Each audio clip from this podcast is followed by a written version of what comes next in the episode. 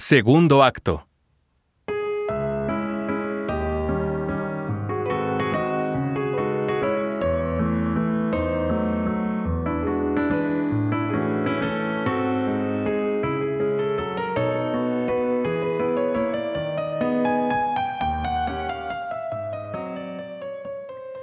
Cora, tráeme papel, una pluma y un tintero.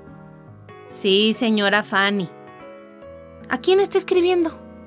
Al señor William Prescott. Conocí a mi esposo Calderón en la casa de Prescott en la primavera de 1838.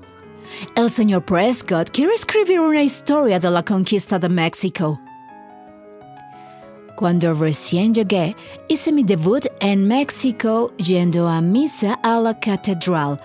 La iglesia estaba llena de gente del lugar, especialmente de léperos que de improviso comenzaban a rebullirse, ellos y sus andrajos, y atravesándose nuestro camino nos acosaban con un Por el amor de la Santísima Virgen.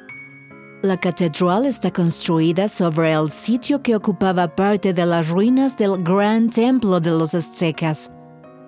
Dicen que en el gran templo cantaban noche y día cinco mil sacerdotes en honor y en servicio de monstruosos ídolos, que ofrendaban pan, flores y joyas, pero también nos aseguraron que sacrificaban anualmente de 20 a 50 mil seres humanos. Con que fuera verdad la décima parte, es bastante para que reverenciemos la memoria de Cortés, quien con la cruz puso fin al derramamiento de sangre inocente. ¿Qué haces, Cora? ¿Me espías? No, pasaba por acá y me detuve al oírla hablar sobre sacerdotes que sacrifican seres humanos. ¿Escribe sobre la Inquisición, señora? Ay, Cora, qué ignorante eres. Mira que comparar la Santa Inquisición con los salvajes sacrificios humanos. Mejor canta. Bueno.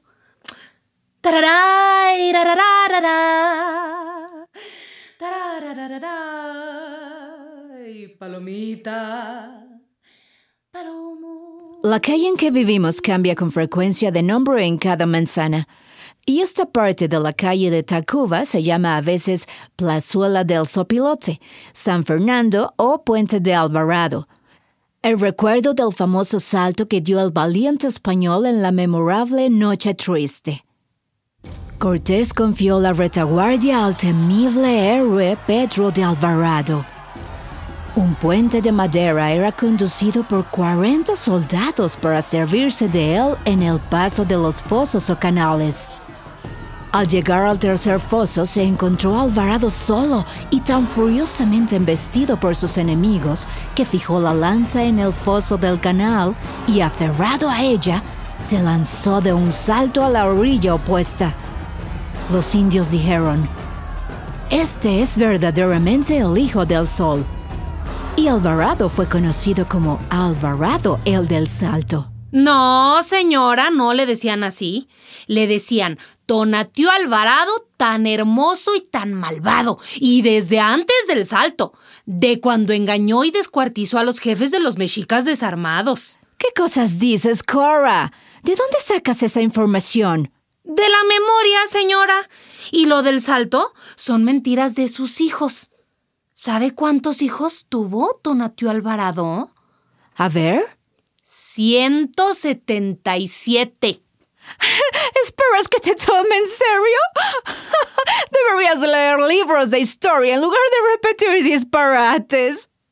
Ni al caso. Ahí en sus libros están las mentiras, señora. Que seas ignorante es tolerable, pero no seas bruta. Y no me interrumpas, que me cortas la inspiración, Cora. Lo que ordene la señora. Estoy en medio de los preparativos para San Agustín. Acudiremos a las fiestas de Pentecostés. Cora, infórmate sobre cuándo el cochero quiere salir. En la madrugada, señora, a las seis. Pues ve a la cocina, a ver si falta algo. ¡Nada falta! En ese caso, ve a la puerta a ver si llueve, Cora.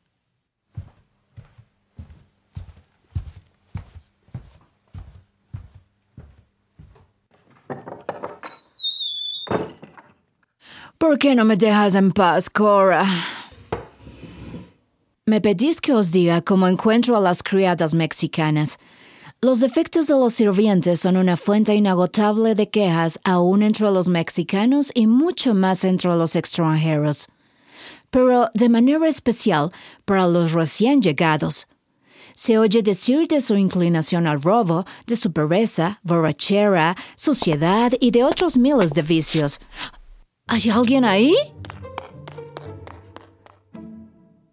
Los criados trabajan para comprar una camisa bordada y, si con lo que ganaron les alcanza para la camisa y un par de viejos zapatos de raso, os dirán que ya están cansadas del trabajo y que se quieren ir a su casa para descansar.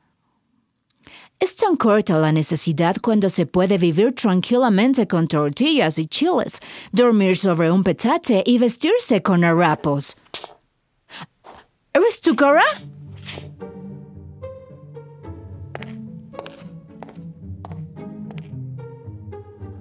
Cuando se trata de tomar una cocinera en México, se necesita tener mucho aguante y muy buen apetito para comer lo que guisan después de haberlas visto, por sabroso que sea el platillo.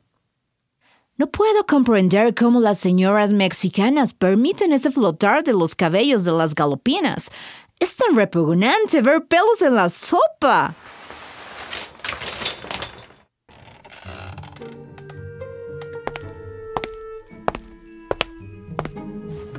Existe una circunstancia notable y es que, a pesar de lo sucias que aquí son las criadas, de las enormes dimensiones de las residencias y de lo numerosas que son las familias mexicanas, las casas son por regla general la imagen de la limpieza.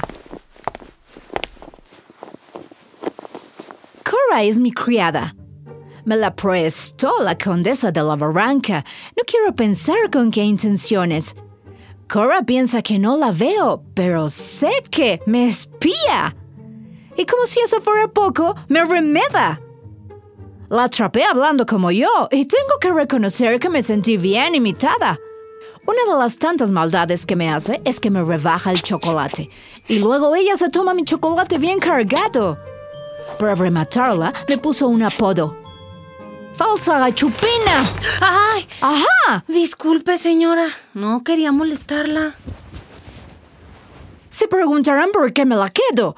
Aunque no es sumisa ni educada y alega como francesa, me hace comprender a los mestizos, difíciles de entender por su pronunciada falsedad y porque no encarnan los valores de los españoles ni los de los indios puros.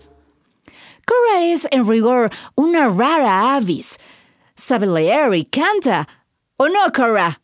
Ya no le digo falsa gachupina, señora. Eso fue cuando recién la conocí. Estás blanca, Cora. ¿Será porque estás mintiendo?